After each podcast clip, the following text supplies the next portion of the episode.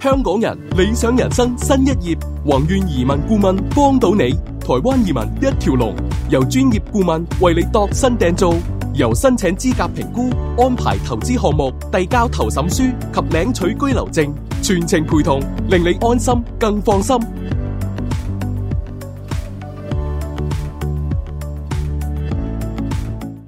BNO 五加一簽證開始申請啦，你準備好未啊？英國地址 ready 未呢？有冇考慮將你嘅資產一齊移民去英國，或者分散投資去其他地方呢？宏願移民幫到你，快啲打嚟六二二一四四三八報名啦！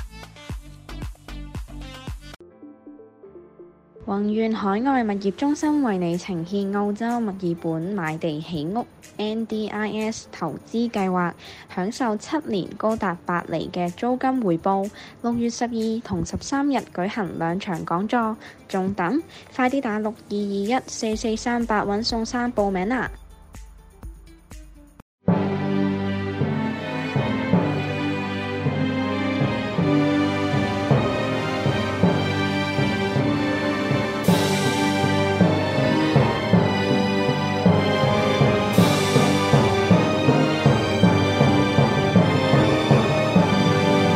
古今重要戰役一百回，主持梁錦祥、鐵男。啊，第一樣嘢我哋即係要中機場嘅登陸戰之後，我哋第一樣嘢要諗咧就係、如果輸咗盟軍輸咗，咁點搞法先？ 盟軍輸咗，咪咪啊有有啊、有一隻遊戲都係咁噶。有遊戲咧係係講啊納粹贏咗二戰之後點樣嗯嘅， 好好鬼正嘅佢係。咁但 係我我有唔同睇法嘅，就呢個登陸戰如果輸咗之後，都唔代表成個盟軍輸嘅。係係啊咪？即係佢中國嗰個經驗都係㗎，中國都打輸咗好多場仗，一路一路輸，一路都未贏過添啊！ 算你一路都輸係咯一路都 輸。我一路都輸我聽你講好似會贏喎，好似好似冇點贏過 喎。有一兩場啦，但係嗰個都係吹噓出嚟嘅啫。誒、如果係誒、即係誒共軍就打一個平型關戰役啦，係唔係唔係係啊百團大戰啦嚇。就誒、國民黨就台兒莊大戰啦，係咁，但係嗰啲都係大節，都係細節嚟即係其實嘅。都唔係唔係即係咩大節嚟嘅唔係咩大節嚟嘅。但係問題就係、你戰 略戰術上成功，但係你戰略上失敗。係咁即係德國亦都可能有即係類似嘅問題啦嚇，因為因為你睇其實都唔係淨係德羅文第一個地方登陸噶嘛。係你意大利可以打上去啦，意大利個係非洲嗰邊打上去啦，非洲打上啦，非係洲啊嗰邊打上去。你再唔啱嘅就呢個葡萄牙、 西班牙嗰邊打上 去咯，嗰啲出嚟中立嚟嘅，話 Q 之嚟嘅真係。嗱，啊所以佢非洲嗰度喺非洲嗰度咧，佢擺咗個假嘅蒙哥馬利度，係啊，即係會啊！我喺會我即係所以點點解德軍會信咧？第一，佢真係非洲度有個蒙哥馬利假嘅啊，跟 第二有有喺喺喺卡萊對面有個有個巴頓喺度係，咁基本上冇理由諾曼第上嘅。第三，你嗰個巴頓嗰、個嗰、個軍嗰嗰隊呃即係假嘅五十師嘅呢個軍咧，嗯佢、原來咧佢真係當時咧佢係做咗誒一個軍徽嘅，嗯係擺咗喺 National Geography 嗰本雜誌度咧。所以德國人點解會信會喺卡萊嗰邊登陸咧？因為誒呢、本呃雜誌唔覺意透露咗，原來有一一一一一一個一個一群即係呢個軍團咧，係喺卡萊對面喎。咁所以佢先係信啊，因為呢啲雜誌應該好有公信力噶嘛，係咪？咁所以佢信咗， 所以我覺得即係我覺得係個計謀好嘢，個計謀 真係好嘢。實則是虛，虛則是實。係冇錯冇錯即係兵不厭詐啦。你打仗唔好淨係唔好靠即係打交代嘅，唔好淨係靠打。有時咧諗下啲橋都贏嘅， 但係你如果你睇翻嗰個問題就係，即係事後好明啦，係就係德國冇搞掂咗英國，係變成一個一個大患。我英國嘅，即係其實好多國家都係搞唔掂英國噶嘛，你 拿破崙都搞唔掂啦。 唔係佢有個先天性優勢喺個島上面啊嘛係咯， 即係佢過嚟搞你，佢又麻煩係啦啊。但係你過去，但係你搞佢有麻煩亦都麻煩啊 嘛。咁我哋可唔可以用呢、個即係比喻去睇台灣個問題咧？不過但係今時今日唔同啦啩，今時如果今日你即係等於即係如果你係美國佬，譬如話我當美國要打要打一個島嶼嘅話咧，佢、未必用咁樣嘅登陸方法㗎啦。咁梗係啦，你你唔可以用翻歷史啊嘛，因為所有嘅人哋都 rehearse 過晒係嘅，咯即係話而家你打咧就一定。就完全唔係呢套嘢嚟㗎啦，係咯即係唔唔唔係。我哋點解要？我哋其實點解要要越即係去揾呢個歷史做參考？就係、其實就唔係跟翻呢個打，係係所有佢用過嘢，我哋都唔用得㗎啦。 應該唔使用啦。唔係你上次喺度講啊，你派一隊人入去台北老老笠咗啊啊啊小英已經掂啦 嘛，其實咁真係掂 喎。冇咁啊！我哋從呢個去推敲，即係究竟會發生咩事咧？第一樣嘢就係、咧，誒而家嘅搶灘戰已經唔需要用人，係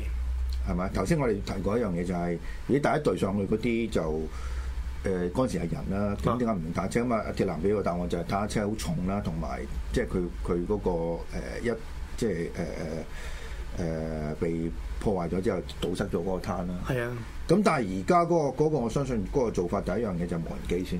無人機啦，仲有誒，呃仲我仲我上次講啦，嗰啲誒呃嗰啲誒由空中掉落嚟嗰啲誒炮塔啊，嗰啲嗰啲自動炮塔啊，即係其實已經設計晒㗎啦。嗰啲自動炮塔有成千發炮炮彈嘅，四四方一個 box 嘅，一落到地下就自動打開㗎啦。跟住咧有自動追蹤，總之你喐得幾快嘅嘢，佢就會打㗎啦。咁使乜用人啫？係掉幾萬個箱落去咪搞掂啦。 嗱，呢個對而家嗰個台灣海峽嗰個，我諗個提啟示最大嘅。係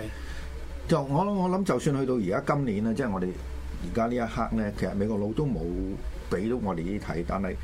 可能出戰艦啦、誒、飛機啦，咁而家去嗰只就係誒呢個 C 十七嘅運輸機啦。係啊，但係如果真係打咧，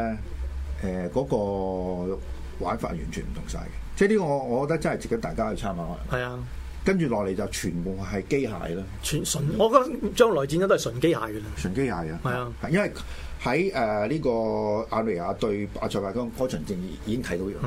嗰場大嗰場戰就係人對機器嘛，係結果人係全部撲晒街啊嘛， 唔係你睇到而你近期有好多嗰啲咁樣嘅科幻電影都係㗎啦，佢啲、未來即係未來世界咧有好多機械嗰啲 AI 好好嘅，嗰啲機械狗啊，即係好似佢唔係狗啦，好似曱甴咁樣嘅，嗰啲、機械曱甴咁樣嘅，咁咧佢哋咧就係、誒得一個目標嘅啫，就係、將活會活動嘅嘢咧就消滅嘅，同埋咧佢全部太陽能嘅，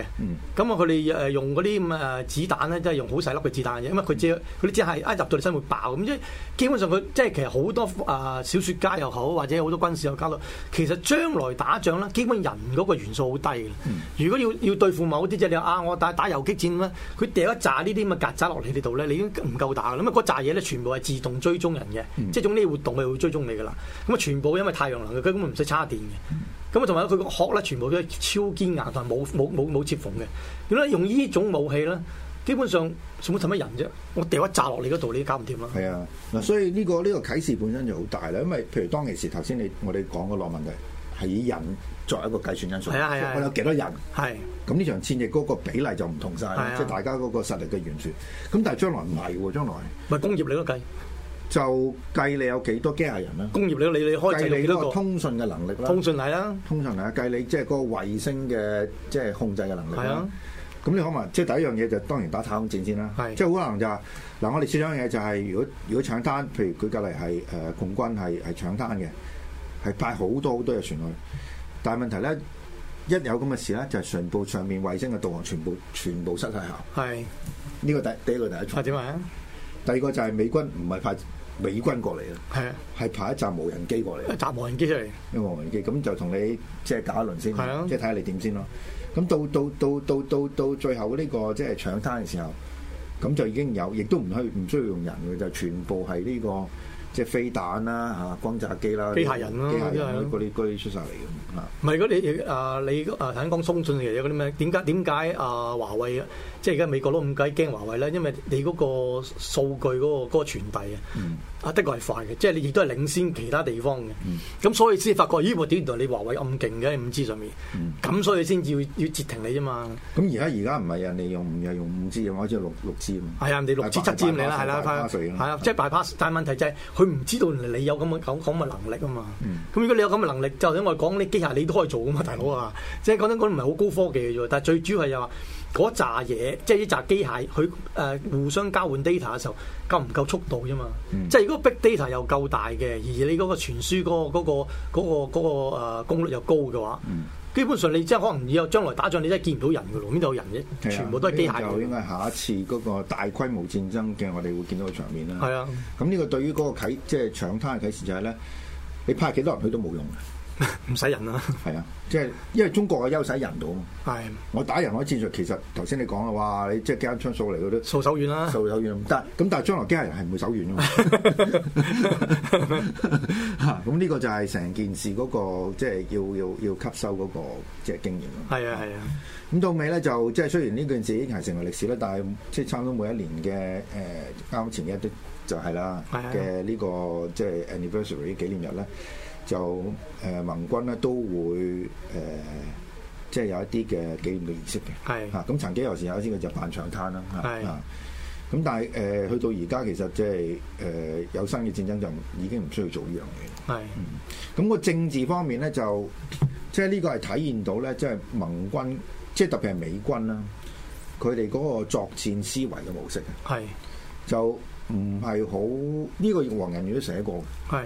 佢係好全面嘅，係即係每基本上每一個即係具體嘅細節，譬如阿黃仁宇最興講啊，嗰、個即係烘麵包嗰個爐啊嘛，都都同你諗埋啊嘛。係即係所以呢個就體現到話，即係佢美國人做嘢好粗枝大葉嘅，但係去到打仗本身咧，其實佢哋即係吸收嘅經驗好好豐富啊。係即係每一次咧最成功嘅地方咩？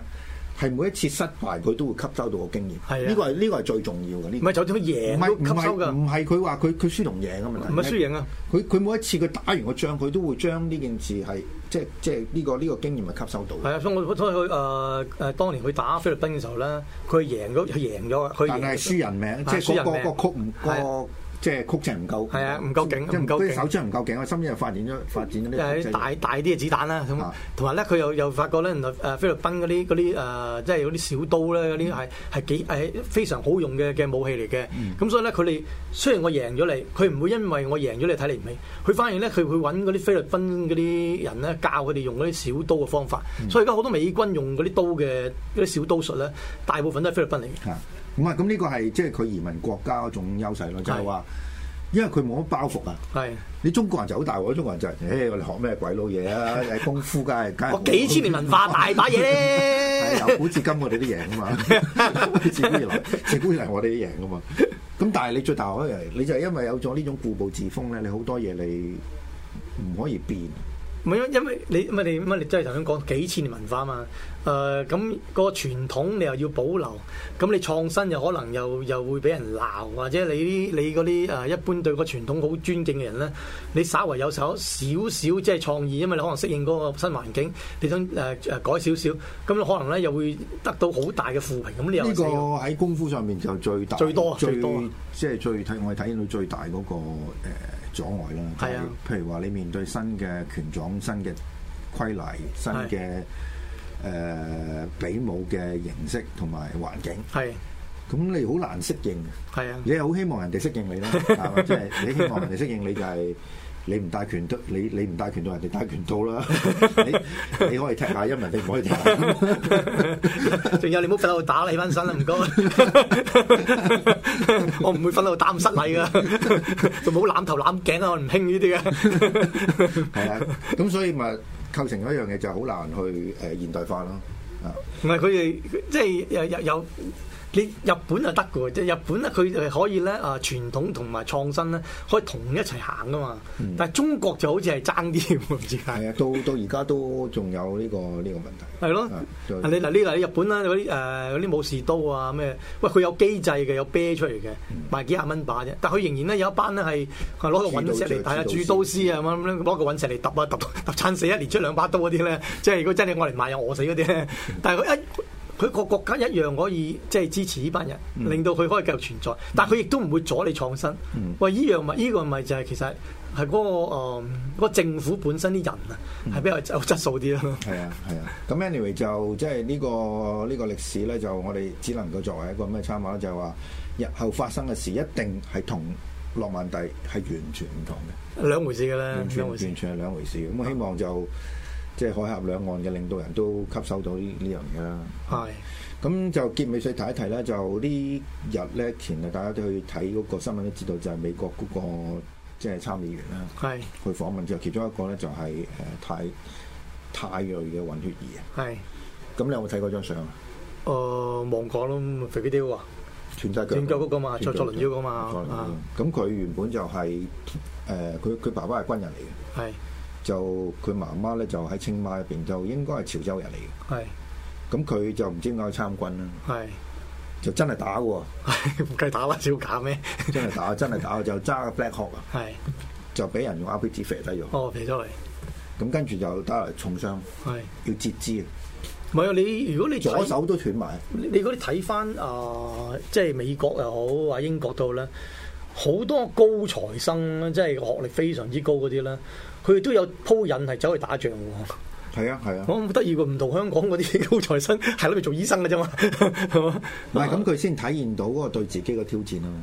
唔係佢哋嗰個抱負唔同，即係佢哋嘅佢嘅眼界同埋抱負眼界唔同眼界係比我哋誒、呃即係由啲亞洲人啊，其他即係唔好亞洲人啊，係我哋知本身香港人啦，我哋講，即係嗰、個、呃、即係抱負係高啲嘅，嗯即係我哋會講到戇交噶嘛，哇！你讀咁多書嚇、啊又麻省又理工什麼呢啲，你出嚟唔做醫生，你走去打仗咁，嗯有有幾人外國啲真有幾件靚女添啊，仲瓜埋 嘅，打瓜埋添啊，大係佬啊，咁佢落咗嚟之後就斷斷腳啦，係兩啦隻手其即係左手都咩咗嘅。但係佢誒醫翻好就再翻再翻復咁啊呢啲咪厲害咯。好即係我諗佢唔係上前線啦，但係都都係都係咩啦？唔係個成個唔係佢個心態會，即係你係你係學唔到啊！即係如果譬如我哋啲咁打仗受傷，冇人冇人甩手甩腳 啊，甩隻甩隻指甲啊，都驚餐死啦，仲仲翻去咩？係咪？我聽有啲人啊，誒、即係嗰陣時有班誒、呃曾經試過去參加誒、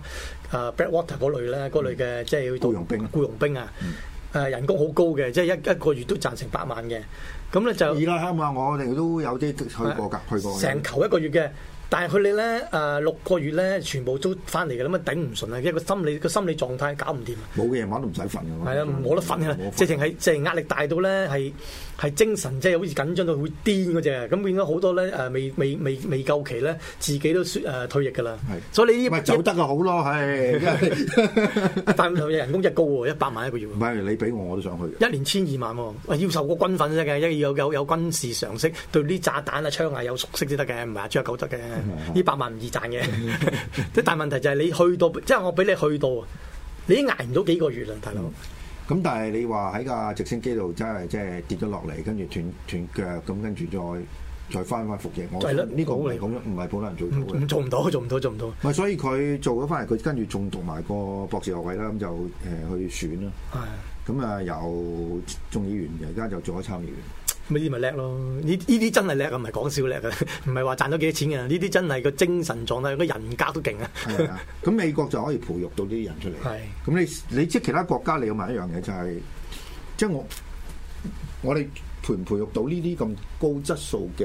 嘅人才出嚟？唔係，如果如果 for example 就美國、英國都有嘅，即係兩邊都有。但問題其他國家就好似少啲咯。啊，法國最出名嗰隊僱傭兵都係外籍噶嘛， 唔係本土嗰嘅。隊 嗰隊嗰隊亡命㗎啦，嗰隊有啲咩你犯咗事啊咁咧，其實就係嗰度就誒就就咩㗎啦。